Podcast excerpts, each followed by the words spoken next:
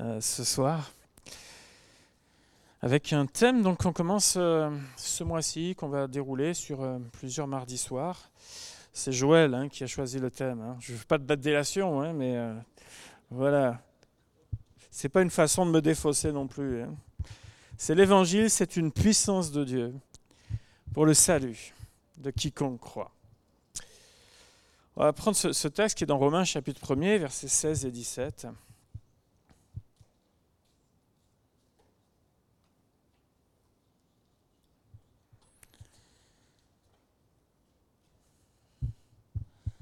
Romains 1, 16, 17. Car je n'ai point honte de l'évangile.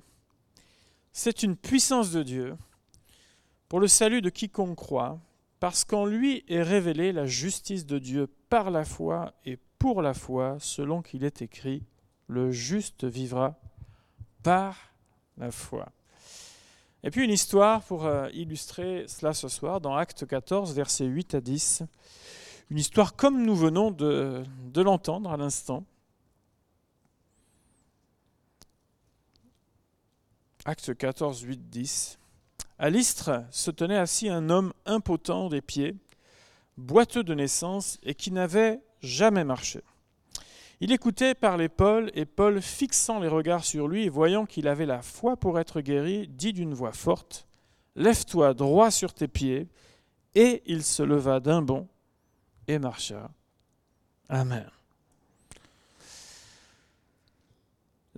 L'appel de l'apôtre Paul l'a amené à partager l'évangile dans de nombreuses villes, contrées, et dans tout type de circonstances, à la synagogue, dans la rue, dans les maisons, euh, dans l'hostilité, dans des personnes où il était euh, peut-être mieux reçu, auprès des personnes tout à fait communes, comme auprès de gens qui, étaient, qui avaient un certain nombre de, responsabilités, comme des gouverneurs. Enfin, il a été tout terrain. Il était auparavant dans une ville qu'on appelle Icône, qui est en Asie mineure, à l'ouest de la Turquie actuelle, et il a dû fuir car il était menacé de lapidation. Vous voyez? Voilà, ça n'a pas été simple là-bas. Et alors il, part et puis il se retrouve là, à l'Istre, et il continue avec autant de zèle, avec euh, autant de, courage à annoncer l'évangile du Seigneur. L'évangile, on sait que n'est pas neutre. Et il traite d'un problème qui est profond, que l'apôtre Pierre résumera ainsi dans sa première épître qu'il a écrite, 1 Pierre 2, 25, Car vous étiez comme des brebis errantes. Ésaïe ajoutera, chacun suivait sa propre voie. Maintenant vous êtes retournés vers le pasteur et le gardien de vos âmes. Vous êtes retournés vers le pasteur et le gardien de vos âmes. À quoi peut bien ressembler une brebis errante qui suit sa propre voie? À quoi ça peut bien ressembler ce type de brebis qui suit son instinct? En fait, une brebis, euh, c'est un animal qui est extrêmement vulnérable. En danger face euh, aux prédateurs, et pour une brebis, les prédateurs, c'est à peu près tout. En danger par rapport à son environnement, c'est un petit peu comme un enfant, vous savez, qui pense qu'il découvre le monde. En fait, le monde, pour lui, ça, déjà quelques mètres carrés, pour lui, c'est le monde. Vous voyez, quand il commence à marcher, c'est énorme. Qui commence à découvrir le monde et qui ne se rend pas compte de chaque danger. Au vous, vous voyez sa tête passer pas loin de oh là là là là, attention à quelque chose. Ses mains, non, non, non, non, non, surtout pas. En train de tirer sur une nappe avec tout ce qui vient avec. Je dis non, non, non. Et puis là, vous êtes aux aguets en permanence. Ça vous rappelle des souvenirs pour quelques-uns? Et pour d'autres, vous vous dites, c'est bon, on en est sorti. La brebis, elle se perd facilement, elle n'a pas vraiment le sens de l'orientation. Bon, c'est peut-être pas la seule, il y en a ici, je ne sais pas si vous vous débrouillez bien ou pas, ça c'est en fonction de chaque personne, mais, mais la brebis, euh, elle fait partie des, des moins bons d'entre nous, ici dans ce domaine-là. La brebis, c'est un animal qui est vite apeuré. Elle a besoin, c'est un animal qui a besoin d'être tranquille, et il ne faut pas grand-chose pour perturber sa tranquillité. Et quand euh, la parole de Dieu compare l'humanité à cette brebis errante, eh bien, il y a un peu tous ces aspects-là qui sont rappelés. Elles sont errantes avec tout un tas de conséquences. C'est qu'aujourd'hui, euh, vous le savez comme moi, on appelle le mal bien, et puis le bien, le bien mal, on ne sait plus d'ailleurs euh, où est la frontière entre les deux. Ça dépend des gens, c'est une géométrie variable. Il faut expérimenter un peu tout. C'est bien de faire ça aujourd'hui, pour oublier, pour se changer les idées, après tout, de temps en temps, allez, un coup de folie. Ou ne pas passer à côté d'une expérience unique que l'on regretterait si on ne l'avait pas faite. Ah, il faut faire comme les autres pour être accepté. Là, on est accepté par la meute si on est comme tout le monde. L'interdit, c'est bon pour les peureux ou ceux qui ne s'assument pas. Mais enfin, avec tout ça, on ne va pas bien loin, en fait. Le problème, c'est qu'on en voit aussi les conséquences. Et je vais juste rappeler quelques chiffres ou quelques réalités. Et, je ne parle pas de, pays qu'on ne connaît pas ou dans lesquels on n'est pas. Là, je, vais parler vraiment de la, France, là, en métropole. C'est 192 tentatives de suicide par jour, la France. On estime que l'alcool est à l'origine de 10% de la mortalité. Alors soit par accident, soit à cause de la santé qui s'est détraquée. 10% des causes de mortalité, juste, c'est dû à la bouteille. C'est 150 millions de boîtes de psychotropes. C'est tout ce qui est fait pour soulager les gens, pour aller mieux, pour être dans leur équilibre, etc. 150 millions de boîtes sont prescrites chaque année en France alors c'est certainement nécessaire pour encaisser à certains moments des coups de la vie. Et il ne s'agit pas de, culpabiliser qui que ce soit. Mais le problème, c'est que ça devient de plus en plus une béquille dont on ne peut pas se séparer et on ne retrouve plus l'équilibre perdu. Les jeux de hasard sont de plus en plus prisés avec la population à risque qui augmente chaque année. Ça, c'est la France. Dans tout ce qui est ésotérique, avec toutes les, formes que cela peut représenter, fascine énormément les gens. Il suffit de voir les, séries, euh, certains types de séries télé qui sont absolument prisées avec des taux d'audience élevés, des lectures également, plus tout ce qui est expérimentation dans ce domaine-là, tout ce qui est phénomène paranormal fascine les gens.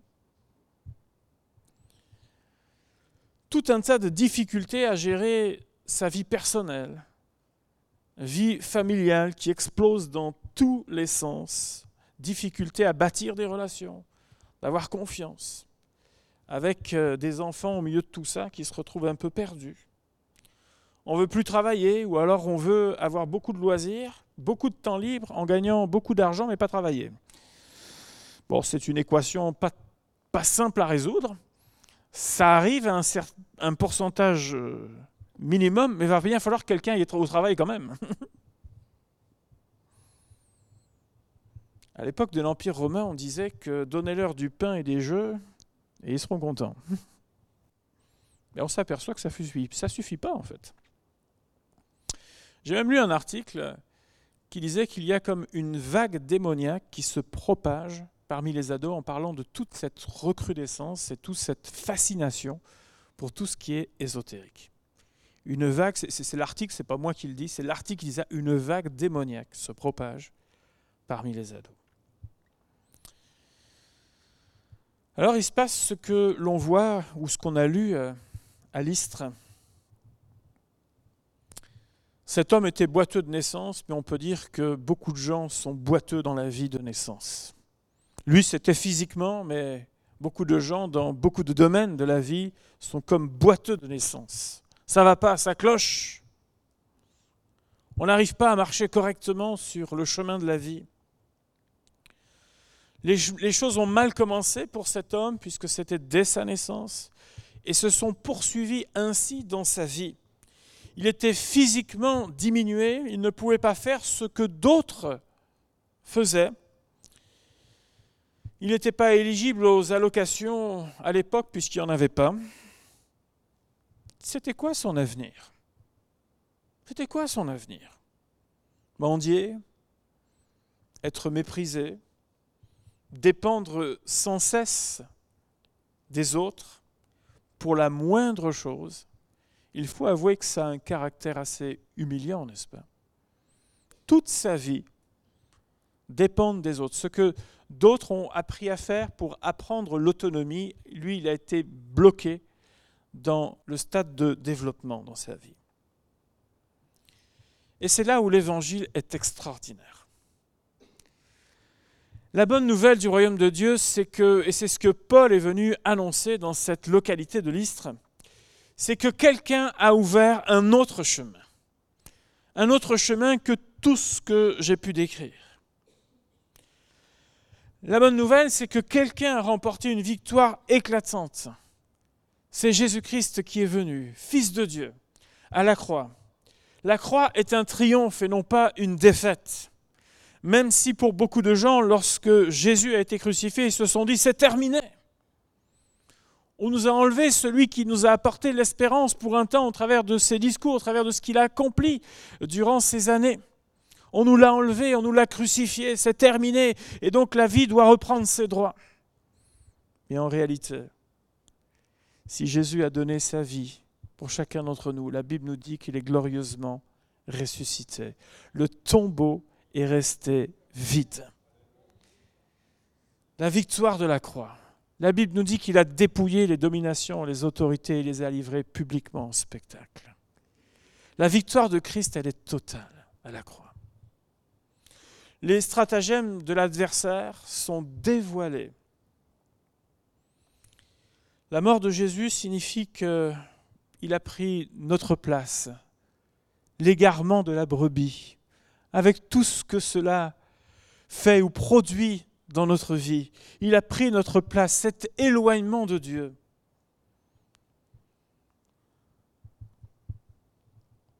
Même Jésus dira à mon Père, pourquoi m'as-tu abandonné devant le péché de l'humanité qu'il était en train de porter Il a donné sa vie pour nous pardonner. Et il y a une vraie puissance dans le pardon que Dieu nous accorde lorsque nous venons à lui, afin d'être réconciliés. Nous retrouvons ainsi notre dignité, cette dignité perdue au travers de nos égarements. Nous retrouvons notre dignité. Nous retrouvons le bon chemin, cette brebis qui était errante, perdue, qui avait perdu la voie, le chemin, ne savait plus lequel emprunter. Il semblerait que chaque chemin emprunté ne l'amène que sur un sentier de désolation. Mais Jésus est venu, il a dit, je suis le chemin. Il est venu afin que nous puissions retrouver un sens et une cohérence à la vie. En Jésus, il y a une puissance de changement et une puissance de guérison. La Bible nous dit que Paul a fixé les regards sur cet homme. Et il a vu qu'il avait la foi pour être guéri. Nous ne savons pas à combien de personnes s'adressait Paul. Est-ce que c'était quelques individus? Est-ce que c'était une foule nombreuse? Nous ne le savons pas. Mais tout ce que nous savons, c'est que le regard de Paul s'est arrêté sur quelqu'un. Et vous savez, ce n'est pas la seule fois dans l'Écriture où nous voyons ce type d'histoire. Et pour l'avoir également vécu à quelques reprises, où le Seigneur vous interpelle juste pour une personne qui a un besoin particulier. Et c'est comme si l'Esprit de Dieu disait, là, je veux le faire maintenant pour cette personne-là. Je désire accorder quelque chose pour cette personne-là. Et l'apôtre Paul, en croisant le regard de cet homme, voit que les paroles qu'il est en train de dire suscitent l'espérance dans le cœur de cet homme. À un tel point qu'il voit cette foi dans le cœur de cet homme et se dit quelque chose va se passer. Non pas parce que Paul l'a décidé, parce que dans cet endroit, il y avait probablement plusieurs mendiants, il y avait probablement plusieurs personnes qui avaient divers mots de toutes sortes. Mais l'Esprit de Dieu était en train d'agir dans le cœur de cet homme-là.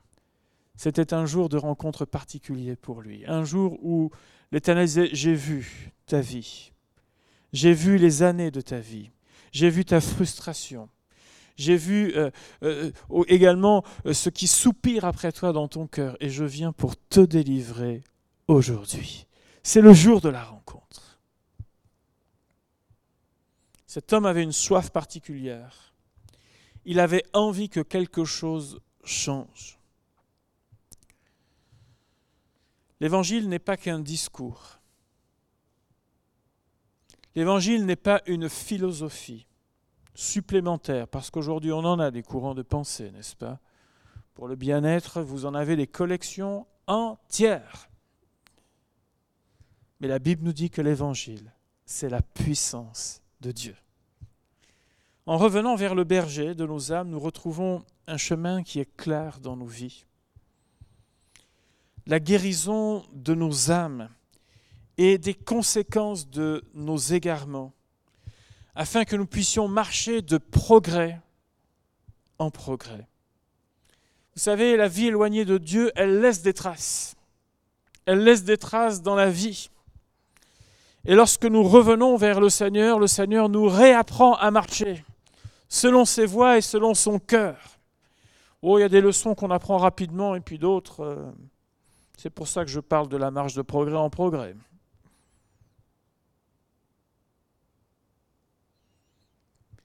Également, la guérison physique s'est manifestée, parce que si je parle des boiteux de la vie, cet homme était boiteux tout court. Le royaume de Dieu a été démontré devant les yeux de toutes ces personnes qui ont entendu la bonne nouvelle du royaume de Dieu. Cet homme a pu faire ce qu'il ne pouvait pas faire, ce qu'il n'a jamais pu faire. Il a pu marcher. Dieu est un Dieu de paix. Et les cœurs tourmentés trouvent aussi le repos dans leur cœur et dans leur conscience. Combien de vies tourmentées, combien de vies déçues, combien de vies cassées, combien de vies qui vivent quelque chose caché, oh caché aux yeux des hommes, mais pas aux yeux de Dieu. Dieu n'est pas absent. Partout où nous sommes, il nous voit, il nous connaît. Et son désir le plus profond, c'est de nous aider à avancer. Il n'est pas venu pour nous juger, il est venu pour nous sauver. Et nous pouvons être comme cet homme, avoir ce regard qui dit au Seigneur, je le veux également dans ma vie. Je ne suis pas heureux avec ceci ou cela, je ne suis pas heureux avec les conséquences de ce qu'a été ma vie, Seigneur. Mais je veux être heureux en toi, je veux marcher en toi. Je veux à nouveau, alors que je ne peux pas, Seigneur, je veux à nouveau pouvoir faire ce que je ne peux pas faire dans ta grâce et dans ta bonté. Parfois, je n'ai pas la force, je n'ai pas la résistance nécessaire. Malgré des résolutions, vous savez combien on est capable de se mentir à soi-même.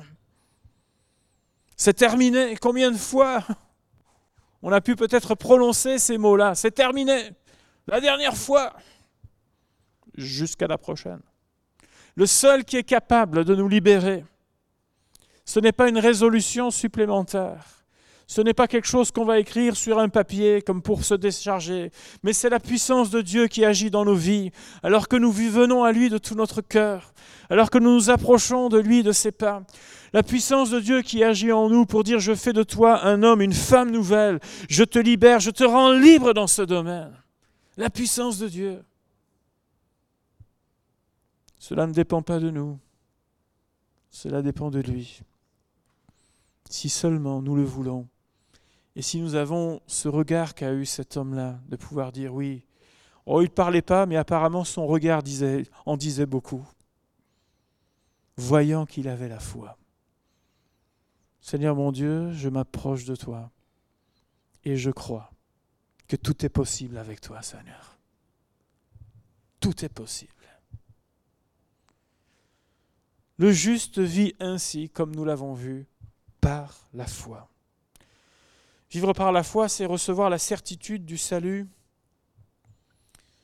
qui est, la plus grande, bien sûr, des bénédictions qui découlent de notre foi en Dieu, de notre positionnement dans la vie en Dieu. Jésus est venu et lorsque nous venons à lui de tout notre cœur, que nous lui donnons notre vie, nous avons cette conviction dans notre cœur que nous sommes sauvés. Et quelle paix, n'est-ce pas? Quel changement cela produit en nous? La Bible nous invite à ne pas négliger un si grand salut comme l'Écriture nous le dit, de peur d'être emporté loin de cette vérité, tel, vous savez, un, courant. Et lorsque je citais tout ce que j'ai cité tout à l'heure, mais on pourrait citer bien d'autres domaines. Il y a des choses visibles, il y a des choses non visibles, nous le savons. Mais ces choses sont-elles un courant? Vous savez, j'ai fait du kayak pendant quelques années. Alors parfois c'était sur des endroits, j'allais dire gentillets. Ça vous bousculait pas trop. Alors si vous mettiez pas un coup de pagaie, deux jours plus tard, vous avez fait 4-5 km. Quoi. C'était pas violent, c'était un, canal. quoi. Mais je me suis rendu dans d'autres endroits où là c'est de la bagarre. Euh, ça allait tellement fort que j'y voyais plus grand-chose. Euh, quand vous passez certains sauts euh, ou vraiment des courants assez violents, l'embarcation, vous avez intérêt à savoir où vous mettez la pagaie et où vous allez parce que sinon il va vous arriver des bricoles. Et ça, c'est un courant violent. Et j'ai appris dans ces moments-là, parce que je m'en suis pas toujours bien sorti, que quand vous êtes dans l'autre sens, vous savez, vous vous retournez, que vous vous éjectez du bateau parce que vous trouvez le temps long là-dessous. J'ai appris ce que c'était que la force du courant là. C'est incroyable la puissance que ça a, le courant. Vous êtes comme un rien du tout, quel que soit le poids que vous faites, vous êtes emporté, vous avez toutes les peines du monde à pouvoir vous extraire de là et regagner la rive sans perdre le bateau et tout le matériel. Bon. Oui, il y a la puissance de ce courant-là. Mais la Bible nous dit de ne pas négliger cette bouée de sauvetage que l'on appelle un si grand salut, que nous attrapons au passage, alors que nous semblons être emportés, que nous attrapons au passage, que nous saisissons.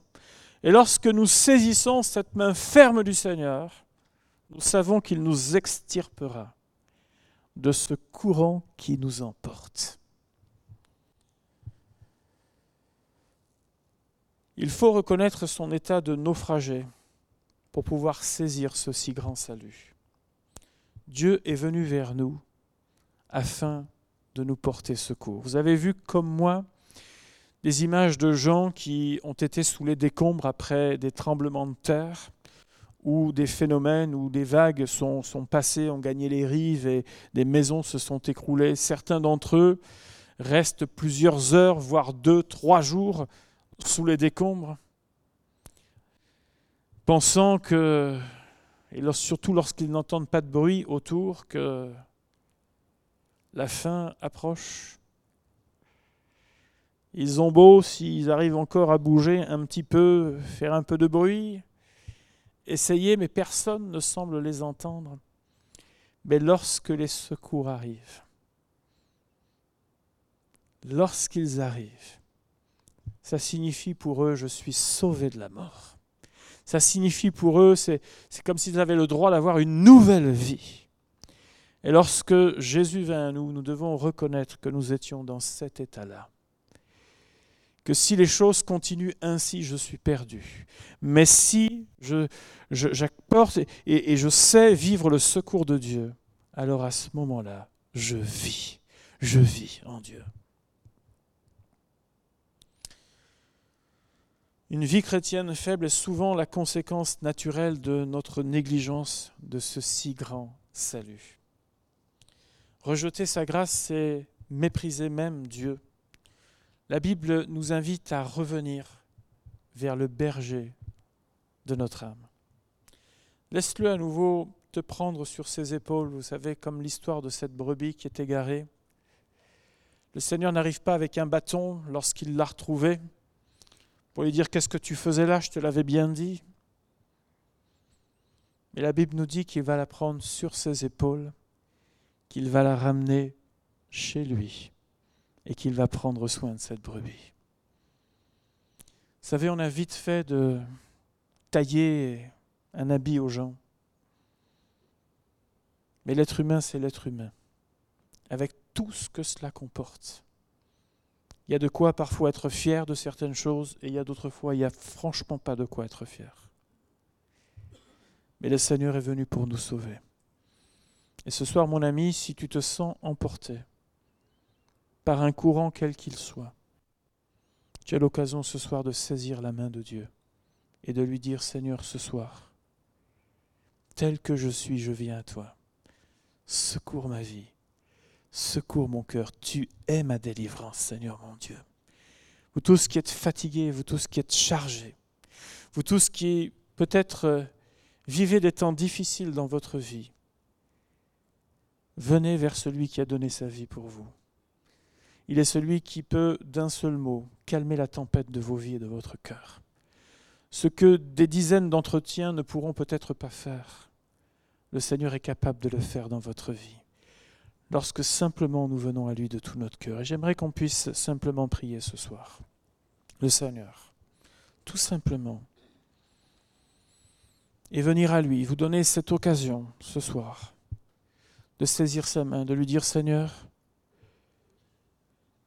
je vois que je me laisse emporter dans un courant. Je sais que ce courant, il est dangereux. Seigneur, tu es venu m'apporter la vie. Et je désire cette vie dans le cœur. Seigneur, je n'ai pas besoin d'une autre béquille que de toi, Seigneur. Je ne veux pas être captif, Seigneur, mais je veux être libre ce soir. Et sans aucune condamnation, sans aucun jugement ce soir, mais plutôt avec la mesure de grâce que Dieu nous a donnée, que nous puissions nous approcher de lui sans crainte, mais avec cette même foi que cet homme qui a saisi quelque chose ce jour-là et dont la vie a été transformée. Nous voulons prier pour cela ce soir. Alléluia. Si vous avez besoin de cela, alors que j'ai invité euh, Élie, euh, Bénédicte, la louange à bien vouloir revenir, et alors qu'on va chanter tout simplement, venez, venez de tout votre cœur. C'est un soir de délivrance. C'est un soir de victoire. Et même si vous n'avez pas besoin de nous dire quoi que ce soit, si vous ne le souhaitez pas, le principal c'est que vous le disiez à Dieu. Mais ne repartez pas, s'il vous plaît, en disant je laisse le courant continuer à m'emporter. Non, non, non. Prends cette main du Seigneur. L'évangile, c'est une puissance de Dieu pour le salut de celui qui croit. Viens avec foi, viens auprès de Jésus et tu verras ce changement. Pendant qu'on va chanter ce soir, simplement venez, vous qui êtes fatigué, chargé, peut-être malade, vous qui êtes emporté dans un courant, venez à Jésus. Et nous voulons être témoins de sa grâce ce soir, témoins de son action dans les cœurs. Alléluia.